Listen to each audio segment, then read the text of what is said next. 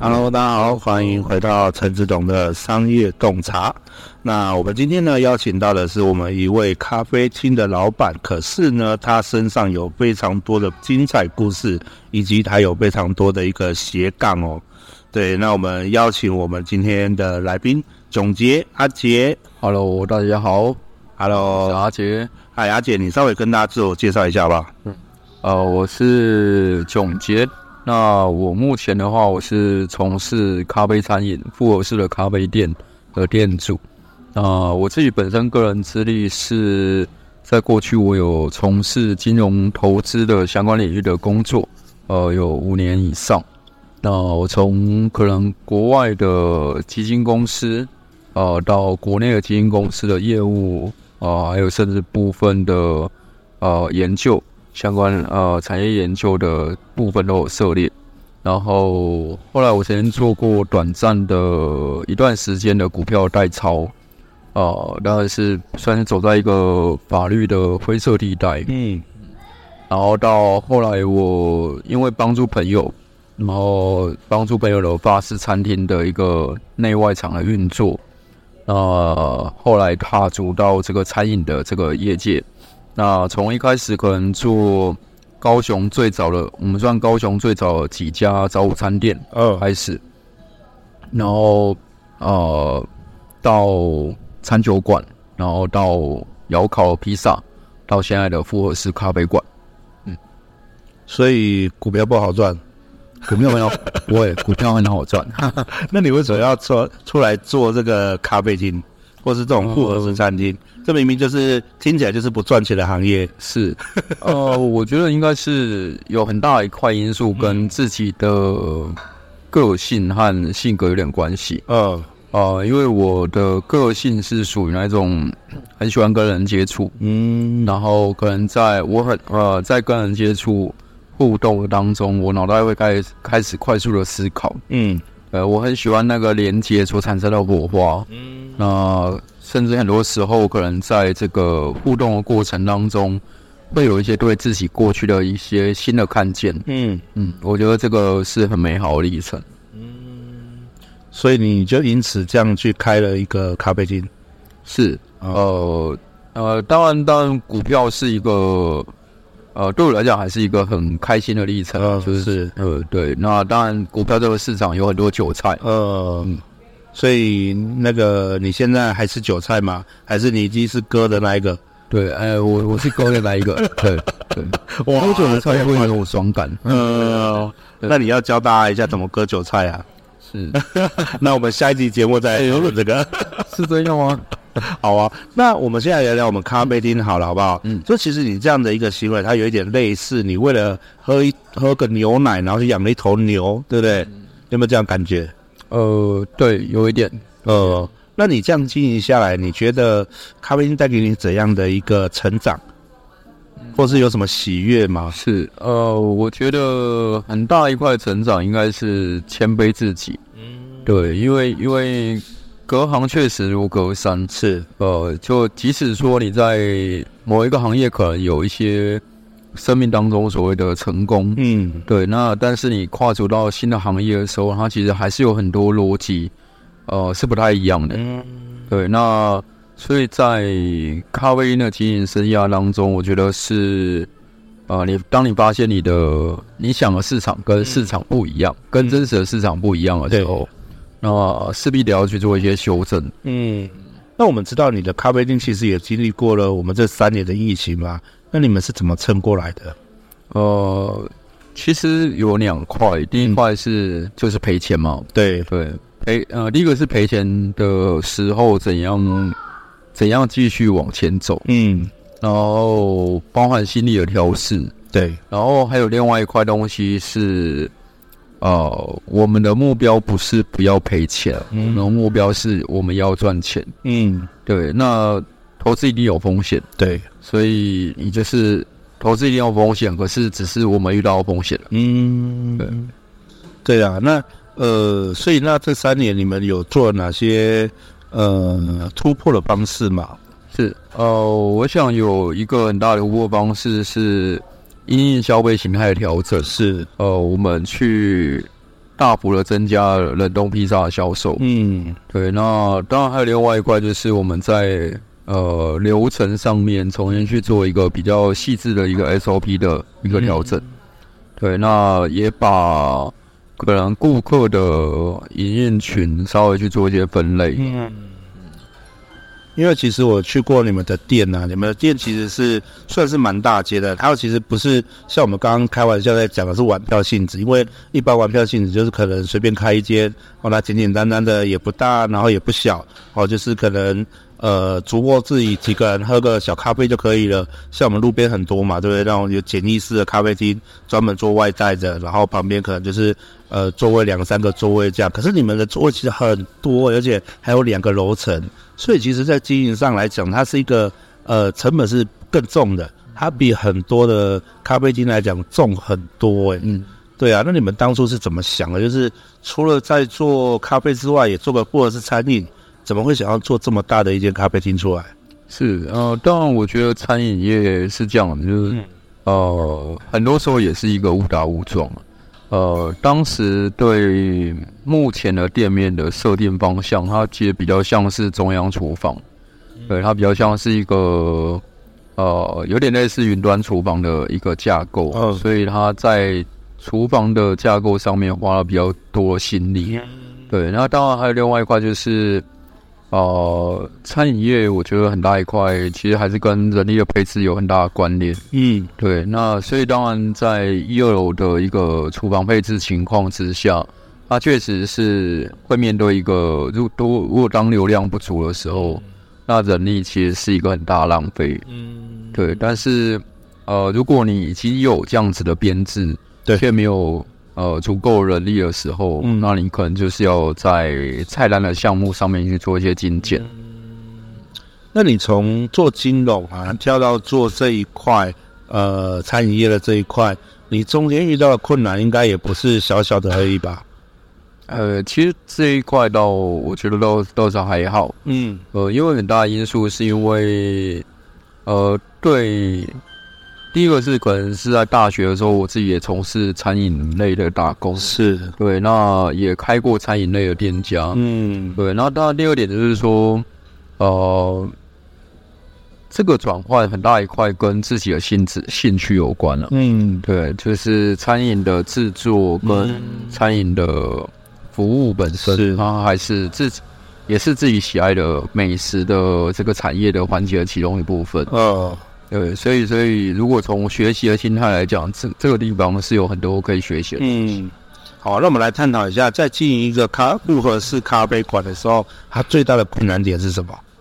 呃，最大的困难点其实还是两块吧。第一，第一块是人力，对对，人力是一个目前工资高涨是一个势必面对的议题。嗯，对。然后第二个问题的话是在于。呃，市场的同质性非常的高，嗯，对。那在一个呃，嗯，大家都可以进入的红海市场，嗯、还有什么？还有什么利润是只有你有，嗯，别人没有的？对啊，嗯。那你在经营这一块这样的市场的时候，你有找到你们的不同的定位吗？呃，坦白说，我觉得每个时候都会，嗯，是需要找的时刻。对，因为因为在过去，可能咖啡是一个寡占市场。对，对，十年前它是一个寡寡占市场，嗯，所以每家店家可以分到的客人，嗯，的数量也好，或者说他愿意支付的价格，其实都相对比较高。对，对。那在现在的话，呃，消费的形态其实变化非常快，嗯，所以很多时候，其实我觉得，呃，消费形态变化可能每季，嗯，大概都需要去做重新的调整。对。嗯，了解。那呃，我方便问一下，说你们今年的，因为今年疫情结束了嘛，就是呃，去年疫情结束，今年都开始开放一些内用了，那么等等这，你们今年的营业额怎么样？其实今年的营业额跟去年相较起来，确实是还是略微成长的。嗯，对。但是坦白说，也因为。哦，我们在整个产品的销售上面的策略有转弯。嗯，呃，我们在过去，我们把冷冻啤的销售比较少。嗯，可是因为现在大家会开始想要出门野餐，对，或者说可能出门去从事一些户外的户外性的活动，而不是单纯的逃避，呃，被关在家里。对对，所以在这种情况之下，我觉得，呃，出去外面活动的欢乐性变高了，嗯，所以反而带动我们一些冷冻产品的一些销售。嗯，所以你们那边算是外在比较多。对我们，呃，我们其实原本应该是内用比较多，嗯，然后外带相对比较少。对对，那可是现在把比较奇特的是商品的销售反而是变得更多元化。哦，怎么会这样子？嗯，其实这个坦白讲有点，呃，跟我们对市场的想法不太一样。嗯，对，因为过去我们会觉得说，在疫情时代应该就是外来比较多嘛。嗯，然后。呃，而且可能居家使用的料理包是大量的出现，嗯，所以事实上，呃，就料理包整体市场确实在疫情的时候是大举的扩张，嗯，对，可是也因为加入者众，对。对，所以那时候其实，呃，每一个每一个店家所分到份额其实是有限的。啊，嗯，对，因为他有他同时有很多消费者，同时有很多选择，嗯，他会每个都去尝试看看，对。那现在反而是呈现开始有一些异质化市场出现，就是顾客他他愿意付更高的钱去吃他想要吃的美食。对，哦，所以这也是我们的机会啊。嗯，那你觉得你们未来的话，你有什么打算吗？就是你对于餐厅的经营有什么计划吗？是，呃，我觉得慢慢的也是随着人力高涨，所以我们会想要把。呃，个性化跟商业化，嗯，呃，人家说小孩子在做选择啊，嗯，对，可是，可是大人的选择很多时候是要兼顾事物是更多了，嗯，对，所以怎样去做这个兼顾，呃，不会让自己的的本来对这个东西的感动消失，嗯，我觉得这个是需要有智慧的的平衡的处理。嗯。对，所以我们会在未来可能对于说整个产品定位跟销售的架构上面，我们会把个人色彩在就是外显的个人色彩再放少一点，对，然后可能商业化的可复制的一个商业架构可能会比例会拉高一点。嗯，了解。所以照你这么说的意思是，你们之后可能也会打算要开分店，是这样的意思？呃，之后会。会开分店，然后同时也会去进行一些、嗯、呃比较异业的结盟哦，异业的结盟，比如说嘞，嗯，可能是像餐点教室啊，对，那甚至说可能一些亲子的架构吧，嗯嗯，亲子的一个互动式架构，嗯，可能会比例会放高一点，嗯，了解，所以那。呃，我们讲一个比较那个实际一点的哈，就是你开咖啡店现在也几年了？现在要几年了？现在咖啡店到现在应该是两年了，两年了嘛。哦，那你这两年呢、啊？呃，有没有把你赚的钱都背光？还是其实，哎、呃，你有打平了？哦，其实其实我觉得是两个架构。嗯、第一个架构是就是有没有烧老本？对，烧老本当然是有的。嗯，对。那那烧的程度，我觉得其实也是还是惊人的。哦，对，是惊人的，惊人的。对，那惊人惊人当然可以接受。嗯，对，因为我我我觉得这也是一个人生的功课。嗯，对，因为。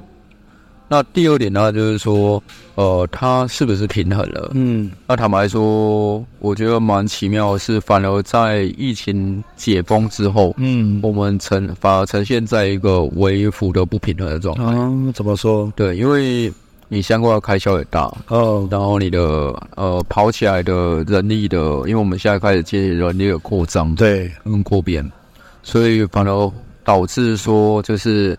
哦，在暑假开始之后，我们反而呈现一个大家都往外跑了。嗯，所以你们内用的人变多了吧？是这样？呃，我们的内用的平日的内用客人变少。嗯，对。可是反而是场地的使用率变高，场地的使用变高，就是有个场地的外包率啊是变高了。哦，对，大家会更需要聚餐，可能在非聚餐时间，嗯、大家会选择用比较。简便的方式来吃自己想吃的东西。嗯，所以那你觉得这样是好的吗？对，我觉得这是好事，因为其实，呃，我们做股票会有一个说法，就是说，呃，你很难逆着趋势行走。嗯，对，那顺着趋势，其实你可能没办法赚头赚的稳。嗯，可是你只要在中间可以乘风破浪一小段，嗯啊，其实那个那个利润其实就蛮惊人。嗯，对，所以还是要挑选自己的适合的战术。嗯，是。那我们再来讲一句哦，就是你觉得股票的一个概概念啊，就是在这一个商场上的概念，跟在经营餐饮业这样的一个概念，它是相通的吗？呃，我个人会觉得相通度没有到很高。嗯、哦，真的。对对，因为因为股票市场，股票有很多种做法。嗯，那但是股票很多时候，不论哪种股票，它都非常讲求纪律。嗯，对，因为你有可能是一个胜率三成的、嗯、的股票操作者，可是你。胜率三成还是有可能在这当中赚到钱，嗯，是因为你有可能你赚的时候是赚一百趴，嗯，你赔的时候是赔五趴，嗯，对，然后那时候你可能你你你选了三档股票，你可能有一档赚一百趴，剩下两档赔十趴，嗯，你整体还是赚钱，对。对，那它是一个配置的组合，可是对于说餐饮的经营来讲，它是每天每天都在开店，嗯，所以很多时候其实你没办法。靠一笔单就是赚一百趴，嗯，对，所以你反而是需要在每一个小时上中心，嗯，你就要在每个小时上都有固定或接近的类似利润，嗯，对，所以我觉得这个是两个市场是蛮不一样，嗯，那再来就是股票市场呢，你所面对的是市场跟你，对，那市场跟你的话，你你只要做好自己的纪律的处理，嗯，然后认明确的认识市场。嗯，呃，你呃或多或少，你有可能这次失败，下次嗯。赚钱，那你只要避免一次性的大幅亏损就好了。对。对，可是，在餐饮市场不太一样。嗯，餐饮市场是你只要你请了人，嗯，就是无论如何你就是背负这个成本。对对，那你需要的是一直有流量，嗯，一直有足够多的流量来支撑这个营运。嗯，对，所以我觉得。它所涉及的层面又更广一点，对，它很多东西，呃，人在江湖身不由己。对对，它确实是有些要好听一点的说法是，它可以祝福很多个层面。嗯，对，处理的好的话，他可以祝福很多层面。那如果说是现实一点的说法是说，呃，他确实有。呃，做老板这要三头六臂，嗯，因为他有很多东西，每一样东西都需要兼顾一些，兼顾一些，嗯，对啊，因为其实餐饮业它是一个好进入，但是呃也很难从那边呃就是真正有获利的一个部分啊，就是。不不是说不好获利，只是它需要一段的经营，它其实跟人际关系经营还蛮类似的，是，但我觉得。在餐饮业跟做股票有一个倒是一个蛮雷同的地方是，嗯、呃，股票市场是九一法则，嗯，就是九十趴的人赔钱，嗯，十趴人赚钱。那偏偏每个十趴每年的十趴的人的分布都长得不太一样，嗯，所以换句话说，如果你把每一次的零点一，每一年的零点一乘起来。对，那其实是零点零零零零，就是它是它是十年当中的常胜军，可能只有一趴。嗯，对。那我觉得这一点跟餐饮业是有点雷同的。嗯，餐饮业，但是餐饮业的好处是，呃，它没有到那么夸张，说十趴人赚钱。嗯，但是如果你把工资算进去的话，嗯，可能是接近。嗯，对，所以我所以我觉得这是都是一个严苛的市场。嗯，了解。那呃，我们这样子，他在这样子的一个状况之下，就是说，那我们会想要回去从事股票吗？还是你有什么更大的想法，想要去发展那个你的这个餐饮业的部分？是，呃，我觉得我自己的部分是不太容易会去从事股票。啊，啊、呃，应该是说可能，呃，小赌怡情会了啊，对，但是因为它毕竟。这两块它所需要专注的东西不太一样，对，那那时间你呃时间很公平，时间你花时间在哪里，就从哪里得到回报，对，所以其实我觉得要同时兼顾两者是有难度的，嗯，那但是不代表没有机会。嗯，因为如果今天我们呃把餐饮的方向往嗯往食材上走，对对，那那时候也许对我们对股票或对趋势的了解，是有助于我们在做对外采购的。了解。那你之后有打算去走那种呃餐饮的一个相关的学习嘛？就比如说呃在外面有一些什么餐饮经营啊、连锁品牌经营，或者是呃餐饮创投啊等等这些这样的一个方向嘛？是，确实，呃，确实我们本身确实有考量往这个方向前进。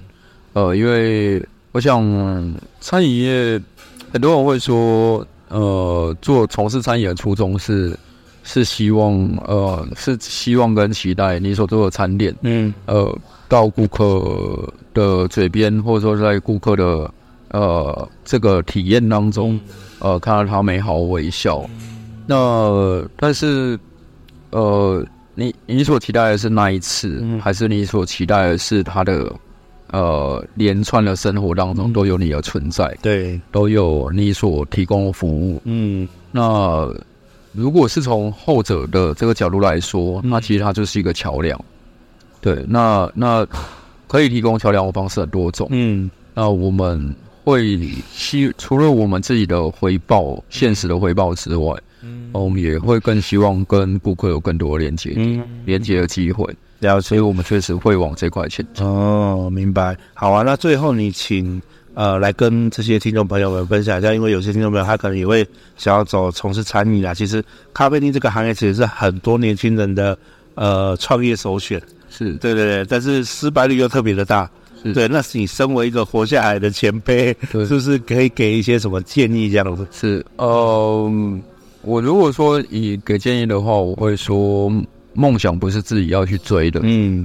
对，当然梦想你会有这个梦，我们会有这个梦想，一定是因为我们的不满足，嗯，然后也可能是因为我们的向往，嗯，然后或者说我们觉得可以有机会在这个地方创造不一样的蓝海，嗯，那但是呃，梦想很多时候是众人给予的，嗯，呃，众人帮助我们去达成这个梦想，嗯，所以我觉得呃，所有想要参加这个行业的，嗯，我觉得先从。先踏进这个行业是祝福人开始，嗯，呃，祝福你的，呃，你的东家，嗯，然后祝福你的顾客，嗯，呃，你先去参与这个祝福看看，嗯，因为这个过程当中，也许你会有新的看见，啊，呃，也不见得一定要透过餐饮来完成这件事情，嗯，但也有可能你在这当中如鱼得水，嗯，可能会觉得说。OK，这是我我的我的我我所付出的，或者说我的努力，确实可以在这个地方有美好的正向循环。嗯，那我觉得那也很好，那就去了解。好啊，那我们今天非常感谢我们阿杰来到我们节目当中。好，那期待下一次我们可以呃询问你如何割韭菜。好，没问题。好，然后让我们再次谢谢我阿杰，谢谢，拜拜。Looking for something sad issue. Sometimes it may be filled, but most of the time achieve miracles. Suddenly a good idea flashed into my mind. Put on my watch, let's do this today. 创业的潮水袭来，是真的意外，扭转真心找未来。 信仰